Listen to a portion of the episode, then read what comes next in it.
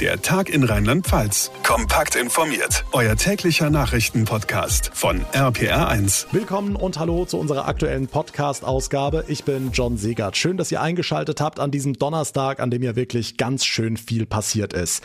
Die Bundesregierung muss in Sachen Klimaschutz nachbessern, kriegt eine Klatsche vom Bundesverfassungsgericht verpasst und Umweltaktivisten feiern diese Entscheidung als historischen Tag. Außerdem Urteil gegen Christoph Metzelder im Prozess um die Verbreitung kinderpornografischer Dateien.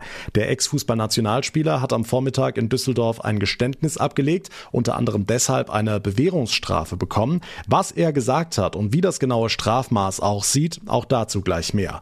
Eine neue Studie zeigt außerdem, Kinder und Jugendliche in Rheinland-Pfalz haben mehr und mehr mit psychischen Problemen zu kämpfen. Vor allem während Corona ist diese Zahl deutlich gestiegen. Auch das ist Thema und wir wollen passend zum Start in den Mai am Wochenende viele Infos rund ums Thema Fahrrad bzw. E-Bike geben geben. Also wie sehen die aktuellen Verkaufszahlen aus? Wo bekomme ich überhaupt noch Bikes? Wo sind sie komplett ausverkauft? Worauf muss ich dabei achten? Was hat es mit Jobbikes auf sich? Und, und, und. All das hört ihr in dieser picke-packe vollen Podcast-Ausgabe direkt nach den wichtigsten Infos vom heutigen Tag.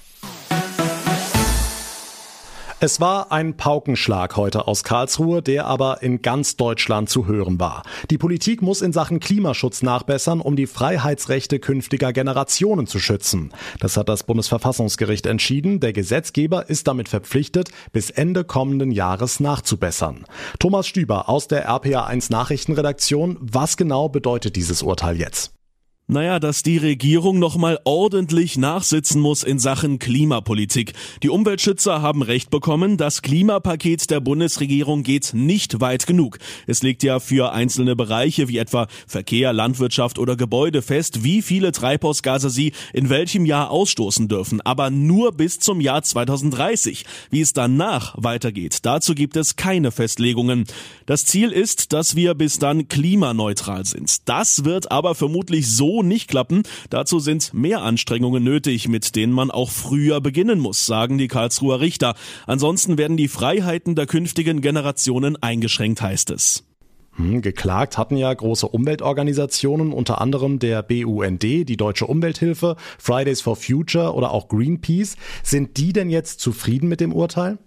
Ja, absolut. Die Reaktionen der Kläger und Anwälte sind fast schon begeistert. Also da fallen Worte wie bahnbrechend oder Meilenstein. Die Klimaaktivistin Luisa Neubauer sprach von einem unfassbar großen Tag. Es wurde nicht nur sagen, offiziell erklärt, dass Klimaschutz unser Grundrecht ist, sondern eben auch, dass der Staat die Pflicht hat, unseren, ähm, uns zu schützen durch ausreichenden und vor allem generationengerechten Klimaschutz. Auch die Anwälte waren richtig happy, zum Beispiel der Jurist Felix Eckert. Das Bundesverfassungsgericht hat der Politik, der deutschen Politik eine schallende Ohrfeige verpasst. Insgesamt kann man tatsächlich von einer historischen Entscheidung sprechen. Für die Regierung ist das allerdings fast schon eine Klatsche. Da wird nun viel diskutiert werden, vom Kohleausstieg über den höheren CO2-Preis bis hin zu Tempolimits. Okay, die Regierung hat also quasi verloren. Wie fallen denn da die Reaktionen aus? Umweltministerin Schulze meinte, das Gericht habe ja nur den Ball zurückgespielt an die Politik. Für den Klimaschutz ist das erstmal ein Ausrufezeichen. Und jetzt gibt uns das Bundesverfassungsgericht ja im Kern den äh, auf, dass wir den Weg zur Klimaneutralität auch nach 2030 nicht nur in der Strategie beschreiben, sondern dass wir es auch gesetzlich äh, klar äh, regeln sollen. Und Wirtschaftsminister Altmaier nannte das Urteil bei Twitter epochal für Klimaschutz und Rechte der jungen Menschen. Es sorge auch für Planungssicherheit bei der Wirtschaft. Ja, und die sozialen Medien werden wahrscheinlich explodieren vor lauter Kommentaren, oder? Oh ja, der Hashtag Klimaschutzgesetz ist sogar direkt auf Platz 1 der Twitter-Trends gelandet und auch Platz 2 bis 4 haben mit dem Urteil zu tun. Die User freuen sich wahnsinnig, darunter sind auch viele grünen Politiker oder auch eben Vertreter von Fridays for Future, aber auch viele junge Leute melden sich ganz privat. Jason von Jutazenka schreibt zum Beispiel, wenn ich 45 bin, wird jeder zweite Sommer so heiß sein wie jener, der 2003 in Europa 70.000 Menschen getötet getötet hat. Fühlt sich noch jemand in ihren oder seinen Freiheitsrechten verletzt? Die Politik muss in Sachen Klimaschutz nachbessern. Die Infos dazu von Thomas Stüber. Anderes Thema. Wir gucken auf die heutigen Corona-Entwicklungen. Das Gute vorab, der landesweite Inzidenzwert in Rheinland-Pfalz sinkt heute auf 132, letzte Woche noch 142. Also geht doch. Trotzdem sind noch etliche Schulen und Kitas geschlossen oder bestenfalls im Notbetrieb. Die Bundesnotbremse will es so und umso wichtiger wäre es, wenn wir endlich auch Kinder impfen könnten. Dank der Fortschritte von BioNTech rückt das näher, zumindest mal für die 12- bis 15-Jährigen. Die Mainzer Forscher wollen sollen demnächst die Zulassung ihres Impfstoffs auch für Jüngere beantragen. RPA1-Reporter Olaf Holzbach, wie schnell könnte es gehen mit dem Peaks?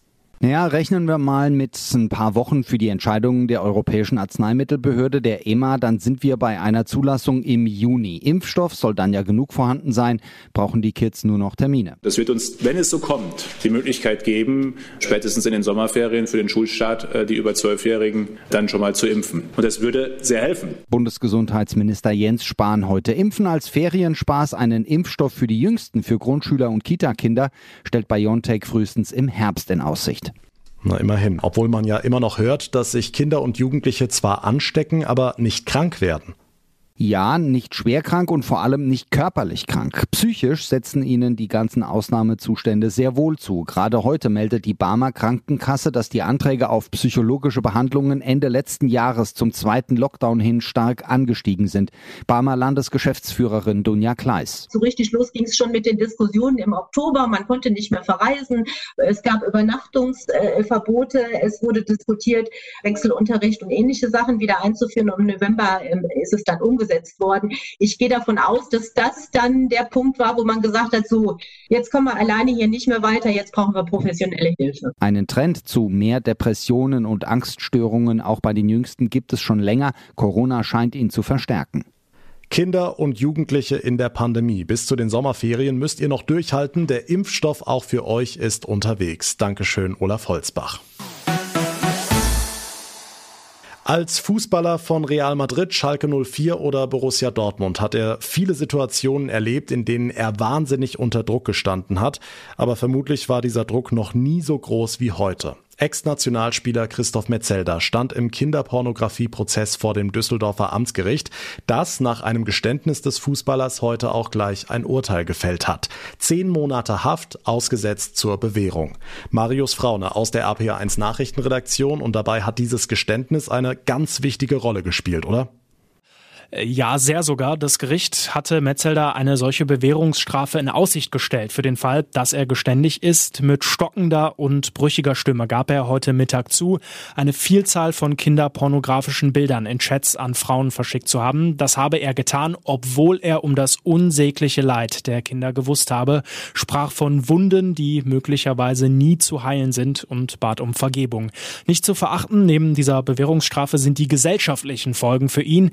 Ich werde werde den Rest meines Lebens damit klarkommen müssen, sagte er. Die Ermittlungen gegen ihn und die damit verbundenen Durchsuchungen bezeichnete er als Zäsur in seinem Leben. Seither lebe er beruflich und privat sehr zurückgezogen. Seine Auszeichnungen für sein soziales Engagement und seine ehrenamtliche Arbeit wie etwa das Bundesverdienstkreuz werde er nun zurückgeben, so Metzelder. Hm, wie ist Metzelder denn überhaupt an diese Bilder gekommen? Hat er auch dazu was gesagt? Ja, er habe diese Bilder frei verfügbar im Internet gefunden. Er will davon Screenshots gemacht haben. Runtergeladen habe er sie nicht, sagte er. All diese Bilder, die er wohl verschickt hat, wurden von der Staatsanwaltschaft während des Prozesses im Detail beschrieben. Furchtbare Bilder, sexuelle Handlungen an kleinen Kindern. Etwas, für das sich Christoph Metzelder als Angeklagter am Ende sehr reumütig gezeigt hat. Eine Bewährungsstrafe von zehn Monaten für Christoph Metzelder für die Verbreitung kinderpornografischen Materials. Die Infos dazu von Marius Fraune. Was ist sonst heute wichtig? Hier weitere Meldungen vom Tag im Kurzblock mit Franka Wolf aus dem RPA1 Nachrichtenteam.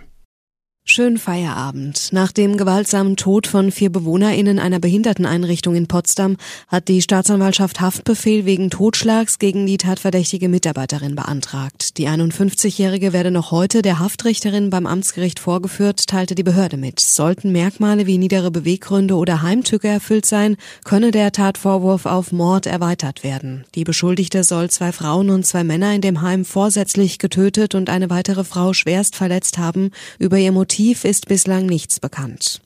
Die Trierer Staatsanwaltschaft hat Anklage gegen den mutmaßlichen Amokfahrer von Anfang Dezember erhoben. Dem 51-Jährigen wird fünffacher Mord vorgeworfen, außerdem versuchter Mord in 18 weiteren Fällen. RPA1-Reporter Sebastian Hoffmann. Derzeit gehen die ErmittlerInnen davon aus, dass sich der Verdächtige betrunken hat und dann mit seinem Auto von der Basilika über die Konstantinstraße und die Brotstraße durch die Fußgängerzone in Richtung Porta Nigra gerast ist. Laut Staatsanwaltschaft hatte er vor, möglichst viele Menschen zu töten. Bei seiner Vernehmung soll der Verdächtige realitätsferne Angaben gemacht haben. Ob er möglicherweise zum Teil schuldunfähig ist, kann aber erst in der Hauptverhandlung geklärt werden. Wann der Prozess beginnt, ist derzeit noch offen. Die Arbeitslosigkeit in Rheinland-Pfalz ist im April leicht gesunken. Insgesamt hatten 120.200 Frauen und Männer keinen Job. Das waren 2.500 weniger als im März, wie die Regionaldirektion der Agentur für Arbeit mitteilte. Der Vizevorsitzende Hüter sagte, nach gut einem Jahr Pandemie zeige sich der Arbeitsmarkt weiter robust. In den nächsten Monaten sei entscheidend, wie sich die Langzeitarbeitslosigkeit und der Übergang von Schule und Beruf entwickle. In ganz Deutschland wurden im April 2,77 Millionen Erwerbs Erwerbslose registriert, ein Minus von 56.000 gegenüber März. Zwei entlaufene Lamas haben am Morgen den Bahnverkehr im Kreis Karlsruhe gestört. Die beiden Tiere waren aus einem Bauernhof ausgebüxt und liefen über Straßen und eine ICE-Trasse. Deshalb wurde der Zugverkehr kurzzeitig gestoppt. Die Polizei und die Besitzer konnten die Lamas schließlich wieder einfangen und wohlbehalten auf den Hof zurückbringen. Der Frühling kommt langsam, aber sicher. Die Fahrradsaison startet und die Verkaufszahlen, die explodieren. Fahrradfahren ist total in und Corona hat diesem Trend nochmal einen gewaltigen Schub gegeben, vor allem bei E-Bikes oder wie man eigentlich sagen muss, Pedelecs. Da wurden im vergangenen Jahr zwei Millionen Stück verkauft, allein in Deutschland. Das ist ein Plus von sage und schreibe 43 Prozent. Aber wer aktuell ein E-Bike kaufen will, der guckt teilweise in die Röhre. Thorsten Kamin von Lucky Bike in in Wiesbaden. Sie kommen nicht mehr hinterher, oder? Lieferengpässe gibt es in diesem Jahr bedingt dadurch, dass viele viele Fahrradhersteller gar nicht äh, in der Lage sind, so viele Räder wie nachgefragt werden zu liefern. Das hat auch was mit Lieferengpässen aus den produzierenden Ländern zu tun und den Werkstätten, die natürlich auch einige Wochen stillgestanden haben. Dann gibt es noch äh, das Problem, dass die Ware auch nach Europa geliefert werden muss. Das sind alles Themen, die gerade dazu führen, dass es schwierig wird, äh, in den nächsten Monaten Fahrräder in den Laden zu bekommen. Hm, jetzt haben wir Corona, viele wollen raus an die Luft, sind sogar bereit, ein bisschen mehr zu zahlen. Wie komme ich denn noch an ein E-Bike dran? Haben Sie einen Tipp? Also am geschicktesten aus meiner Sicht ist es zu schauen, dass man ähm, sich schnell entscheidet. Wenn man das Fahrrad, das man kaufen will, äh, sieht, sollte man zuschlagen und nicht zu lange warten und vielleicht sogar etwas kompromissbereiter sein, wenn es um die konkrete Wahl des Fahrrads geht. Muss es wirklich genau die Farbe sein? Muss es genau dieses Modell sein? Und sich dann für das bestmögliche Fahrrad zu entscheiden in diesem Jahr.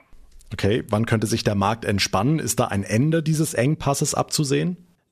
Also wir hoffen, dass es ähm, in, den, in den Sommermonaten zu einer Entspannung kommt, dass dann das, was bestellt wurde, tatsächlich auch alles geliefert werden kann von den Herstellern. Spätestens nächstes Jahr wird es vorbei sein, aber wir hoffen alle, ich glaube die gesamte Branche, dass es im Sommer, spätestens Herbst vorbei ist mit den Engpässen.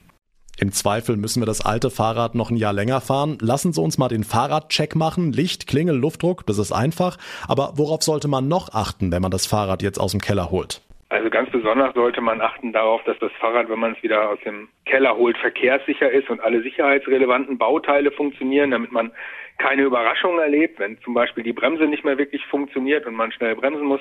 Sitzt der Lenker richtig, sitzt der Vorbau richtig, ist die ähm, hydraulische Bremse, funktioniert die noch, muss sie eventuell gewartet werden oder Öl nachgefüllt werden.